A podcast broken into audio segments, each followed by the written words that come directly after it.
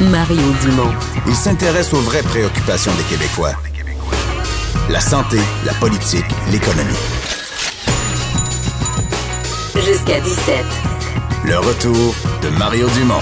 La politique, autrement dite. Et c'est l'heure de la chronique d'Emmanuel Latraverse. Bonjour Emmanuel. Bonjour! Hey, Emmanuel, je sais pas si t'entendais juste avant, mais on a quasiment à Cube Radio presque tout réglé les problèmes de l'Assemblée nationale.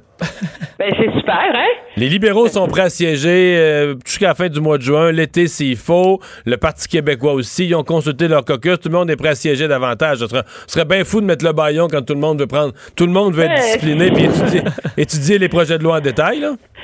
Je suis pas mal d'accord avec toi, surtout quand on parle d'un d'un projet de loi qui vient euh, se- modifier la Charte des droits et libertés puis qui évoque la clause euh, dérogatoire, là.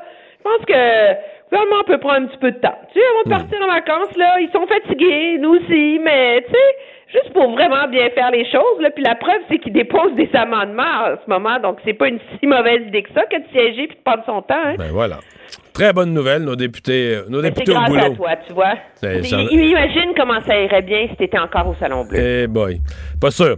Euh, bon. Euh, hey, là, faut qu'on faut qu'on se parle. On va écouter un extrait d'ailleurs. faut qu'on se parle d'un sujet dont on a souvent parlé au cours des derniers mois, toi et moi.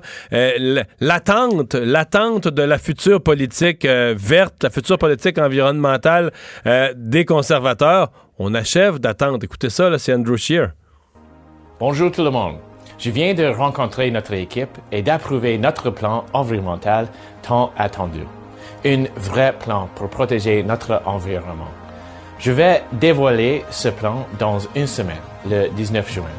C'est un vrai plan qui va lutter contre les changements climatiques et qui réduira les émissions mondiales sans imposer de taxes sur le carbone. C'est le fruit du travail assidu de l'équipe conservatrice et je suis impatient de la partager avec vous. Nous allons réduire les émissions, protéger et conserver nos terres, notre air, nos eaux.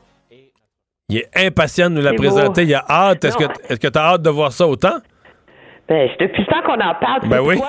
C'est un mercredi. Je vais pouvoir te faire une chronique là-dessus.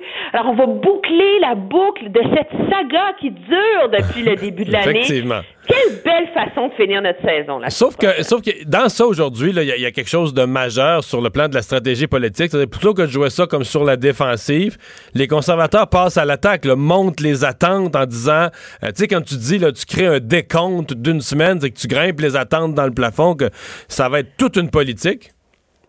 Oui, mais c'est, aussi une façon pour eux d'attaquer le, le gouvernement et d'essayer de miner euh, les, euh, le discours du gouvernement Trudeau sur l'environnement.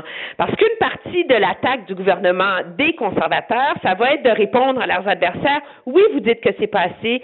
Oui, vous dites que vous n'êtes pas content. Mais en attendant, vous les libéraux, vous avez été élevés en promettant la lune aux Canadiens. Puis qu'est-ce que vous avez fait? Vous avez gardé les cibles de Stephen Harper que vous avez dénoncées pendant des années. Puis quatre ans plus tard, vous n'êtes toujours pas sur la voie d'atteindre ces cibles-là.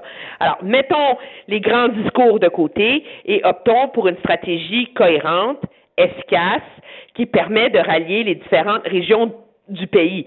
Alors, il va miser davantage, au lieu de miser sur les grands idéaux, de miser sur une approche rationnelle pour montrer que c'est mieux de mettre de côté les, gros discours, là, puis de faire des pas et des progrès réels, un peu comme, euh, comme ce que fait euh, M. Legault, là, je vous dirais.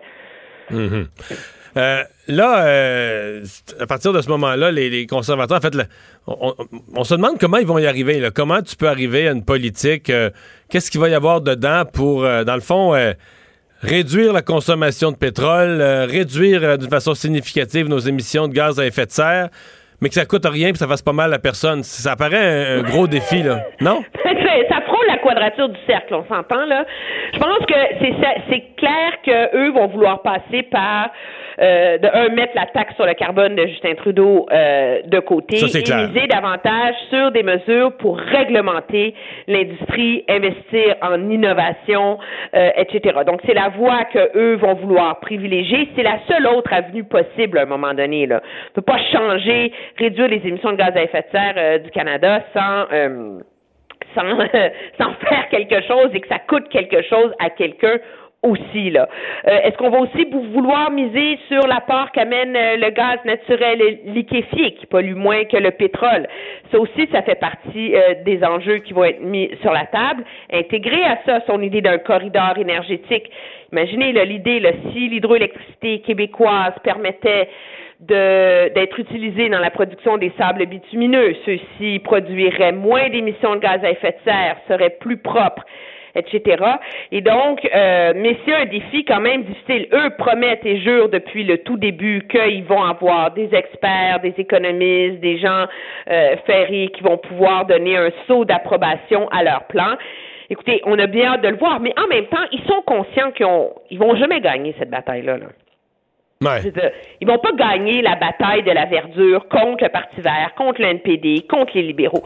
Le seul but de leur exercice, c'est d'en faire assez pour convaincre les gens pour qui l'environnement c'est important, mais c'est pas une priorité absolue. Alors, c'est cette marge-là là, qu'ils doivent aller chercher. C'est pas euh, et, ça s'inscrit de un, je pense que idéologiquement, ça s'inscrit dans leur philosophie d'y aller à petits pas et de ne pas sacrifier l'économie pour l'environnement. Mais pensons purement stratégiquement, électoralement. Les gens pour qui l'environnement, les changements climatiques, c'est super important, ils vont jamais voter pour le Parti conservateur. Anyways. Alors, c'est pas eux qui doivent aller chercher. C'est les autres, c'est ceux qui sont juste à la marge puis qui ont besoin d'être rassurés que ce qu'un gouvernement conservateur s'attaquerait au problème et s'y attaquerait avec plus de sérieux que ne l'a fait Stephen Harper jusqu'ici. C'est le même genre que les électeurs de la CAQ. C'est les électeurs de, centre-droite là, qui alternent, qui n'ont pas de loyauté, donc pour qui euh, l'accord de Paris, là, ils se réveillent pas la nuit en pensant à ça. Là. Alors c'est dans ce cadre-là là, qu'il va falloir évaluer la crédibilité de leur plan davantage que de, de voir si euh, politiquement, c'est vraiment à la hauteur des attentes des environnementalistes. Là. Ouais, c'est déjà, déjà acquis que les, les ben, environnementalistes vont être déçus de leur plan. Là déjà acquis que les environnementalistes vont être déçus de leur plan, c'est déjà acquis que les, libéraux vont dire que ça fonctionne pas parce qu'il n'y a pas de prix sur le carbone et que c'est le mécanisme qui est reconnu par les économistes qui ont gagné les prix Nobel sur le sujet, etc. C'est pas ces gens-là qui veulent aller convaincre les, les, conservateurs. Là, dans le décor, euh, Emmanuel, il y a tous ces premiers ministres des provinces conservateurs, euh, Doug Ford, Jason Kenney. Jason Kenney, d'ailleurs, qui est au Québec aujourd'hui, qui soupe avec euh, M. Legault. Ben oui. là, bon, il y, a une espèce de, de, de, de combat avec Justin Trudeau euh, sur, euh, sur l'unité canadienne. Qui nuit à l'unité canadienne? Est-ce que c'est Justin Trudeau? Est-ce que ce sont eux, les premiers ministres conservateurs, qui détruisent l'unité canadienne? Oui, ça a l'air un peu obtus, là, vu euh, du, Québec, ce, ce, débat-là, mais il est très important. Pourquoi? Parce que justement, parlant d'environnement, rappelez-vous quand Justin Trudeau a été élu, c'était quoi la promesse? Nous allons réussir à trouver l'équilibre entre environnement et développement économique de nos ressources naturelles. Et ça, ça impliquait de mettre en place un, cadre réglementaire pour l'approbation euh, des grands projets de ressources naturelles, les pipelines, les gros projets de mines, etc. Donc, qui serait crédible et qui amènerait une certaine dose de, certitude. La réalité, c'est que c'est tellement complexe, c'est tellement, ça se retrouve tellement toujours devant les tribunaux au Canada qu'il n'y a plus personne qui veut investir dans ces projets-là au Canada. Ça fait quatre ans. Le projet de loi est contesté, mais par tout le monde. Les environnementalistes le trouvent pas assez fort. Les provinces productrices d'énergie naturelle disent que ça va tuer la possibilité de faire les pipelines. Le Québec, l'Alberta sont contre et plein d'autres provinces parce que on dit que ça empiète sur les champs de compétences des provinces. Un foutoir total. Et donc, au Sénat, on a déposé près de 200 amendements. Puis tu Ah oui, c'est 200. J'avais vu, j'avais vu que ça avait bloqué au Sénat, mais ils ont déposé 200 amendements. Non, 200, c'est quand même. Euh, et, euh, et donc, euh, Jason Kenney, mais pas seulement Jason Kenney. Dites-vous que Rachel Notley, qui était une néo-démocrate, était contre ce projet de loi-là. Et donc, tous ces premiers ministres conservateurs qui sont alliés contre M. Trudeau disent votre approche là-dessus est une atteinte aux compétences des provinces et en, allant de l'avant contre l'avis des provinces là-dessus, vous allez nuire à, l'unité nationale. Alors là, on est dans un drapage de drapeau du Canada à qui euh, nuit ou nuit pas le plus, etc. Mais sur le fond des choses, il y a un bras de fer très sérieux et très grave qui s'en vient autour de ça, au-delà du discours partisan. Parce que euh, s'il est adopté, ça va amener un ressac monumental dans l'ouest du pays et très, très, très, très, très sérieux. Euh, et surtout, il va y avoir un test important pour le Sénat qui va venir autour de ça.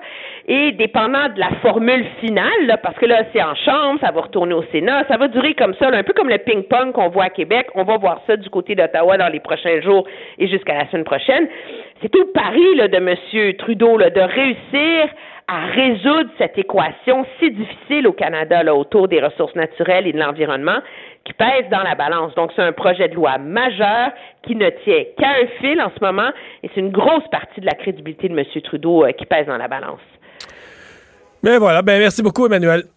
Ça me fait plaisir. Au revoir. On va s'arrêter dans un instant. On va parler de sport. On va parler de cette grande finale ce soir. C'est le septième match. Il n'y aura pas de lendemain de la Coupe Stanley.